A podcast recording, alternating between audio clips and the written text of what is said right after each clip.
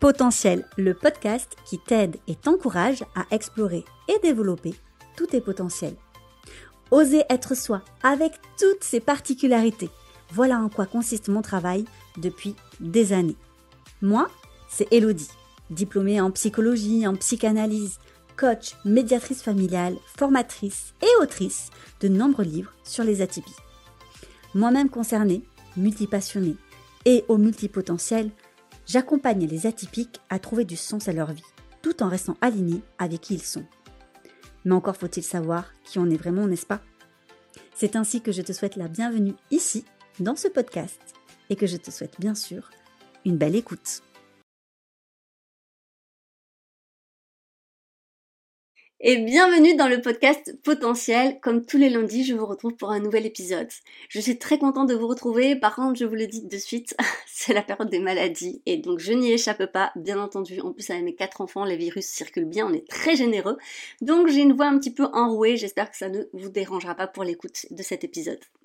Aujourd'hui, j'avais très très envie, ou plutôt cette semaine, euh, de vous parler des petits pas ces petits pas dont on parle tant mais qu'on a du mal à apercevoir. Ces petits pas qui finalement euh, vont un petit peu chafouiner les perfectionnistes que nous sommes, dans le sens où ce n'est pas toujours évident euh, eh bien de célébrer ces petits pas, ces petites victoires du quotidien qu'on ne voit pas, qu'on ne veut plus voir, parce qu'en fait on attend des gros changements, qu'on est en quête de gros changements. Peut-être parce que ça fait très longtemps qu'on souffre de quelque chose, parce que ça fait très longtemps qu'on est en attente de quelque chose, du coup on se focalise eh bien sur but à atteindre et non pas sur toutes les étapes par lesquelles on va passer. Ces petits pas, on les retrouve dans toutes les thématiques, que ça soit au niveau professionnel comme personnel. Comme quelqu'un par exemple qui voudrait perdre du poids et qui aurait 10 kilos à perdre et en fait va se focaliser sur la perte des 10 kilos et va attendre les 10 kilos alors qu'en fait tous les 500 grammes c'est déjà une étape. Que ça soit pour un entrepreneur qui se lance et qui aimerait gagner sa vie en fait euh, correctement c'est très subjectif mais on se comprend euh, avec son métier avec sa passion mais du coup qui compte le nombre de clients au départ Bref, il y a plein d'exemples comme ça qu'on pourrait voir. Et malheureusement, eh bien, on peut très vite être découragé. Alors, j'aime bien certaines citations, je pense que vous les connaissez, et vous savez à quel point j'ai un amour pour les citations. Si vous êtes dans mes ateliers, dans mes programmes en ligne, ou encore dans le workshop sur le syndrome de l'imposteur, je le dis souvent, je trouve qu'une citation, ça peut être un bon mantra, encore faut-il trouver celle ou les celles qui vont bien nous parler, donc je vous en propose quelques-unes. Comme le changement est souvent un processus invisible, c'est dans les petites victoires quotidiennes que se construit la transformation. Encore une note que j'aime bien, c'est la progression est parfois comme une plante qui pousse. On ne voit pas grand-chose chaque jour, mais à la fin, la transformation est évidente. C'est de John Smith. Bref, vous en avez plein, je pense. Et puis vous avez cette image, moi en tout cas, me parle et on la voit régulièrement sur les réseaux sociaux. C'est l'image de l'escalier. C'est-à-dire que chaque petite marche nous amène à un moment donné, eh bien, à notre but. Sauf que qu'est-ce qu'il arrive lorsqu'on est au but? Et c'est ça qui est hyper intéressant, et je le retrouve beaucoup, encore une fois, chez les atypiques, parce qu'il y a un grand nombre d'atypiques qui sont perfectionnistes.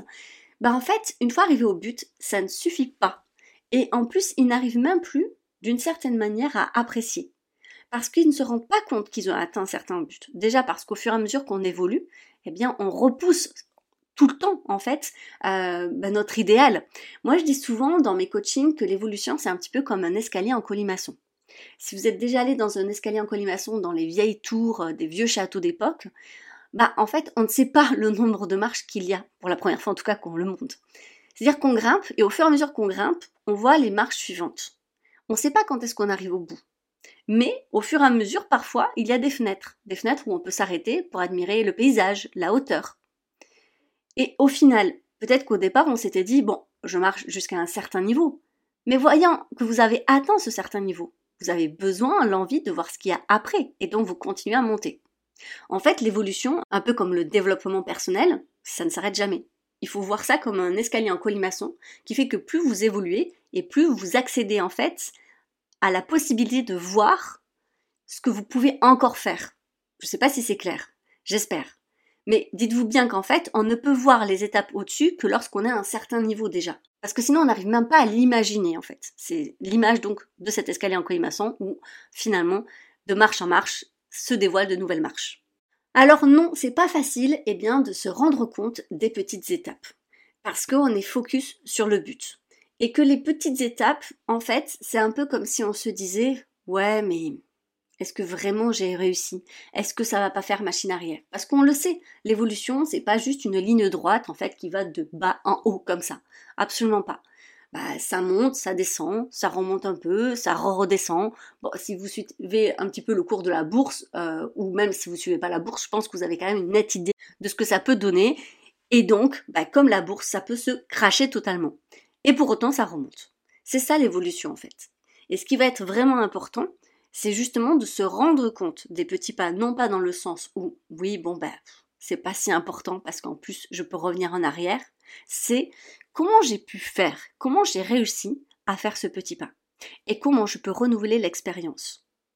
Je crois qu'il y a trop de personnes, et pour toutes celles qui ont fait partie eh bien, de mon euh, workshop sur le syndrome de l'imposteur, d'ailleurs vous avez l'atelier euh, accessible en ligne maintenant sur mon site internet, je vous mettrai le lien en barre d'infos comme d'habitude. On en a donc longuement parlé, c'est la fameuse excuse, c'était dû à la chance. Ce truc de la chance, dès qu'on a fait un petit pas, on se dit, c'était une question de circonstance, c'était dû à la chance. J'ai été bien entourée. Et je ne nie pas qu'il y a toujours possiblement une part de chance, que l'entourage joue énormément, et c'est évident parce que ça joue sur notre état d'esprit, sur le fameux mindset, dans le sens où lorsqu'on est bien entouré, qu'on a des personnes en fait qui nous soutiennent, bien c'est plus facile de sortir de notre zone de confort, de oser, parce que d'une certaine manière, on a moins peur de l'échec, on a moins peur de se planter. Et d'ailleurs, petite parenthèse, on ne pousse que parce qu'on se plante. Mais l'excuse de la chance, elle est quand même limitée. C'est-à-dire qu'à un moment donné, ça va être hyper intéressant d'avoir, eh bien, c'est un petit peu cette métacognition qui manque énormément, faut bien le dire, aux personnes atypiques. La métacognition, pour rappel, c'est de penser sur sa propre pensée. Donc là, c'est analyser finalement ce qui a fait qu'on a réussi cette petite étape. Parce que vous allez vous rendre compte de deux choses. La première, c'est qu'en fait, vous avez bien été acteur, actrice, en fait, de cette étape-là, et que oui, vous avez bien mis des choses en place, parfois involontairement, parfois de manière inconsciente, mais justement le fait d'apprendre conscience, ben, c'est plus facile après de re-réaliser la tâche avec en fait ces mêmes paradigmes, ces mêmes situations. Mais la deuxième chose, c'est que justement vous allez apprécier davantage cette étape. Donc vous allez gagner en confiance et vous allez pouvoir en fait utiliser ce savoir pour pouvoir réengager en fait une nouvelle étape positive. Et puis, je trouve que c'est quand même incroyable de se dire qu'on a le pouvoir de faire quelque chose. Et quand bien même parfois ça ne fonctionne pas, parce que comme je l'ai dit, effectivement, tout changement, toute évolution n'est pas linéaire en fait, forcément ça monte et ça descend sans cesse, c'est quand même très encourageant, et non pas cette fois décourageant, de se dire j'ai la capacité en fait de faire des choses. Je le sais, je l'ai déjà analysé. Bon, ok, maintenant qu'est-ce qui s'est passé? Pourquoi je n'ai pas pu faire exactement le même petit pas en plus? Pourquoi je suis revenue en arrière? Pourquoi ça n'a pas fonctionné? Le fait de reprendre ce pouvoir-là sur sa propre mise en action permet aussi en fait de se distancier face à l'échec. Parce qu'on est dans l'analyse. Et là, je parle clairement à tous les philo cognitifs, hein, à tous ces atypiques qui adorent analyser, suranalyser. Là, vraiment, utilisez cette compétence. On est dans le podcast potentiel. Je vous parle souvent des atypies comme un potentiel. vous savez, je ne nie pas les difficultés, elles sont là. Je pense que vous les connaissez suffisamment pour pas que j'en fasse tous les épisodes de podcast. Par contre, cette analyse, ce fait de toujours en fait tourner en boucle dans sa tête, oui, ça nous amène beaucoup d'autoflagellation. Voilà, on a compris, c'est pas facile, ok. Mais du coup, on peut aussi l'utiliser positivement. Et là, vous faites de votre caractéristique de la suranalyse, où vous savez, vous avez toujours votre entourage pour vous dire mais qu'est-ce que t'as à te prendre la tête encore? Mais t'es encore là-dessus, ah ça va, enfin bon, eh bien très bien, vous les laissez eux, mais vous utilisez votre capacité à suranalyser finalement les situations. Mais là, vous avez réussi les petites étapes positives, et ça vous permettra de gagner en confiance pour pouvoir analyser les petites étapes qui finalement n'ont pas été si positives que ça. Et de ce savoir, vous allez engendrer justement une nouvelle évolution. Donc là, c'est un vrai cercle vertueux, au lieu que de passer justement par le découragement de je n'y arriverai jamais. De toute façon, c'est évident que lorsque on est focus sur le sommet de la montagne, c'est très décourageant parce qu'on se dit j'en ai encore pour des heures et des heures. Je ne sais pas si vous avez déjà fait la randonnée ou de l'alpinisme, qu'importe finalement, mais moi c'est vrai que ça me parle parce que j'ai fait beaucoup de randonnées. Des fois on a 12 heures de marche. Bon, si on regarde tout ce qu'on a encore à grimper alors qu'on est fatigué, c'est un petit peu décourageant. On se dit, ah là, je suis déjà crevé au bout de deux heures, vraiment, est-ce que je vais y arriver? Alors que finalement, si on fait des pauses, arrêts, on se dit, bah, on s'en fiche. On s'arrêtera comme il faudra, quand il faudra, quand j'en ai besoin, enfin voilà, et en attendant, je profite. Et chaque petite étape, on s'arrête à un petit étang, on s'arrête dans une petite forêt, dans une petite prairie, on s'arrête pour un petit snack, on s'arrête pour une photo, on s'arrête pour une petite sieste, enfin qu'importe ce que vous faites en randonnée. Mais du coup, on apprécie davantage déjà tout le chemin parcouru et on s'est moins démotivé. Ça, ça fonctionne très bien. Et ce qui est intéressant, et je vous ai, vous savez bien, j'aime bien rechercher dans les études scientifiques, j'ai trouvé plusieurs études qui en fait amènent la preuve que le processus de changement et la reconnaissance des petites étapes, c'est primordial. La première que j'ai trouvée intéressante, c'est celle par le docteur Laura Rodriguez, qui explore comment la reconnaissance des petites victoires peut influencer positivement justement la santé mentale au fil du temps. En réalité, elle a démontré que les personnes qui arrivaient à fêter justement les petites victoires faisaient beaucoup moins de burn-out, de crise d'angoisse et de dépression. C'est hyper intéressant. Il y a aussi une étude du docteur euh, Michael Chang, qui a dirigé du coup euh, l'étude sur la neurobiologie du changement progressif, qui examine les réponses euh, neurobiologiques du coup au changement progressif, mettant en lumière l'importance de la patience dans la modification des habitudes. C'est-à-dire que du coup, les personnes qui arrivent à être patientes parce que justement, elles arrivent à se satisfaire des petites victoires, elles avaient une plus grande chance de réussir à modifier radicalement leurs habitudes. Troisième étude, bon là c'est une enquête euh, en psychologie sur les attentes un petit peu irréalistes, c'est le travail du docteur Sarah Martin qui analyse comment le perfectionnisme, donc ça va vous parler, peut entraver la reconnaissance des petites étapes de changement. Et c'est pour ça que je fais ce podcast. C'est pour les personnes justement très perfectionnistes qui regardent justement tout le temps le but au lieu de regarder les petites étapes parce que justement elles n'arrivent pas à être se satisfaire des petites étapes.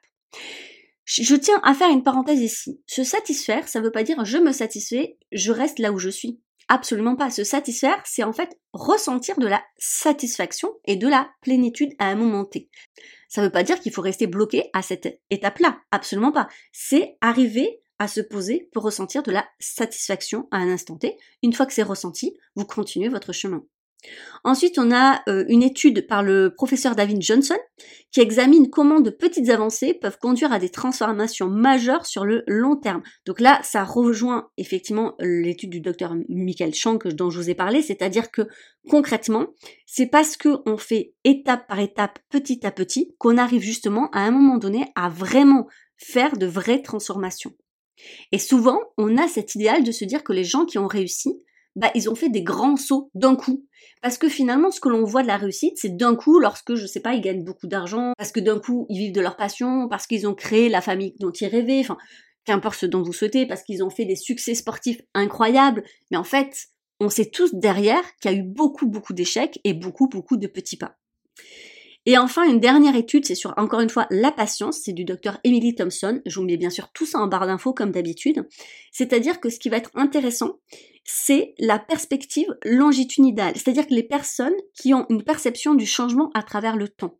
Ça rejoint un petit peu cette idée de patience, c'est-à-dire lorsque je sais que les choses prennent du temps, bon déjà j'ai plus de patience, mais aussi j'accepte davantage en fait les retours en arrière. Donc ayez une vision bah, justement beaucoup plus longue du changement. Ne vous dites pas, c'est juste là, maintenant, je veux claquer des doigts. Ça fonctionne pas du tout comme ça. Moi, je le dis souvent, euh, c'est-à-dire qu'une tomate ne pousse pas en un jour.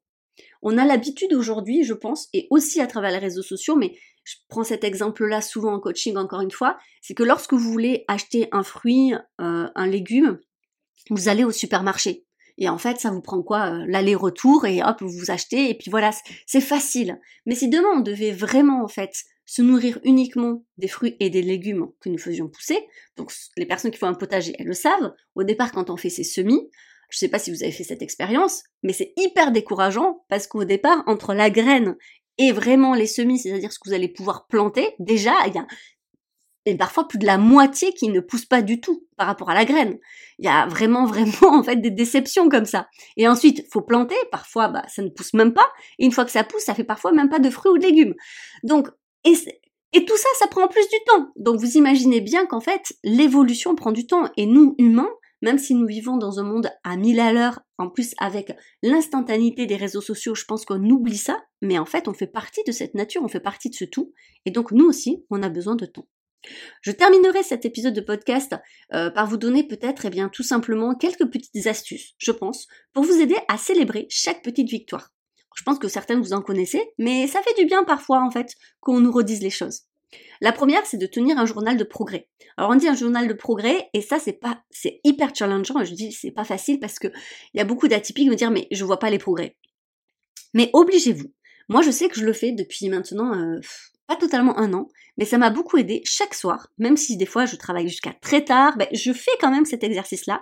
Je pose en fait dans mon petit journal ce qui s'est passé aujourd'hui.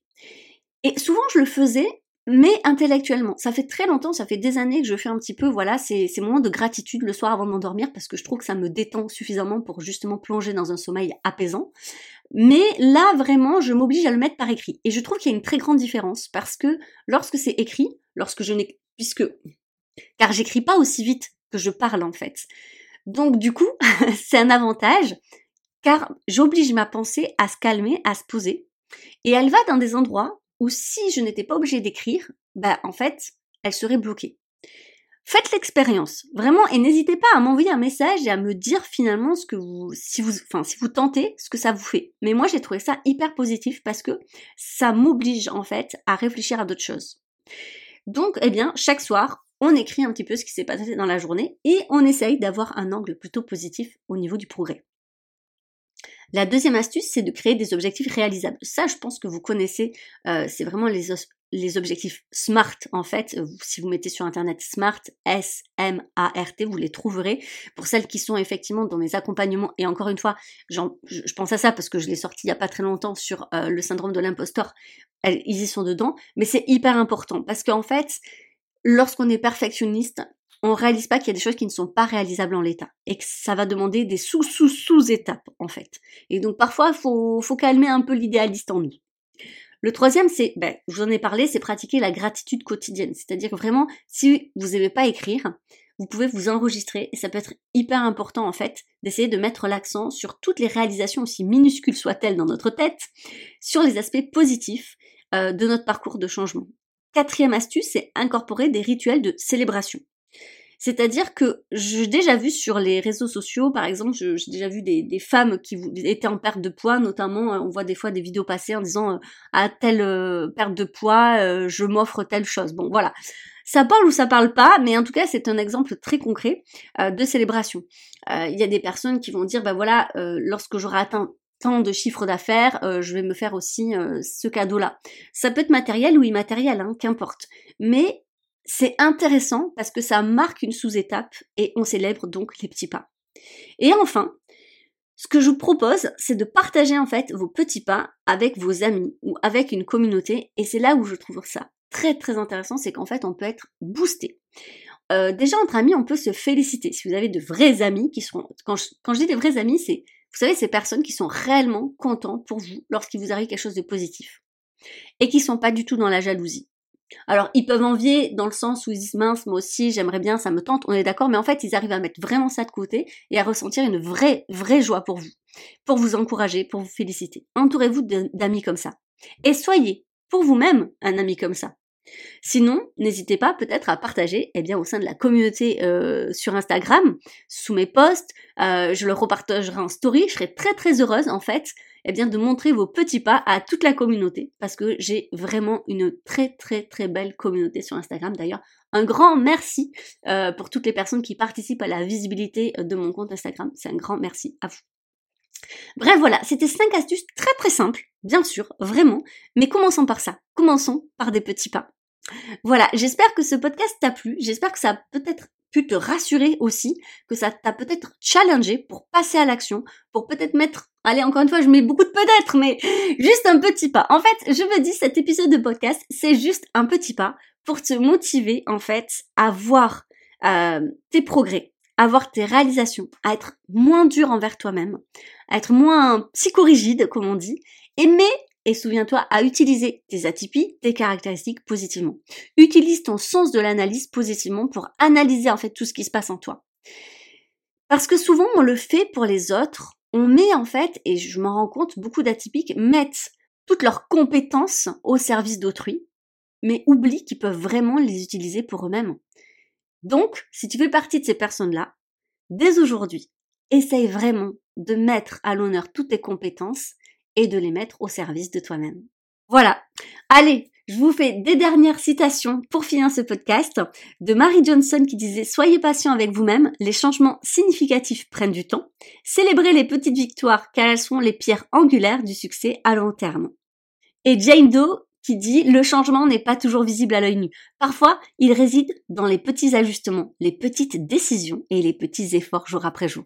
Comme par exemple, de m'écouter tous les lundis avoir votre dose de positif. Et sur ce, ciao et je vous dis à lundi prochain. C'était le podcast Potentiel par Elodie Crépel. N'hésite pas à laisser une note, un avis et à le partager. Je te dis donc à lundi prochain pour un nouvel épisode. Belle journée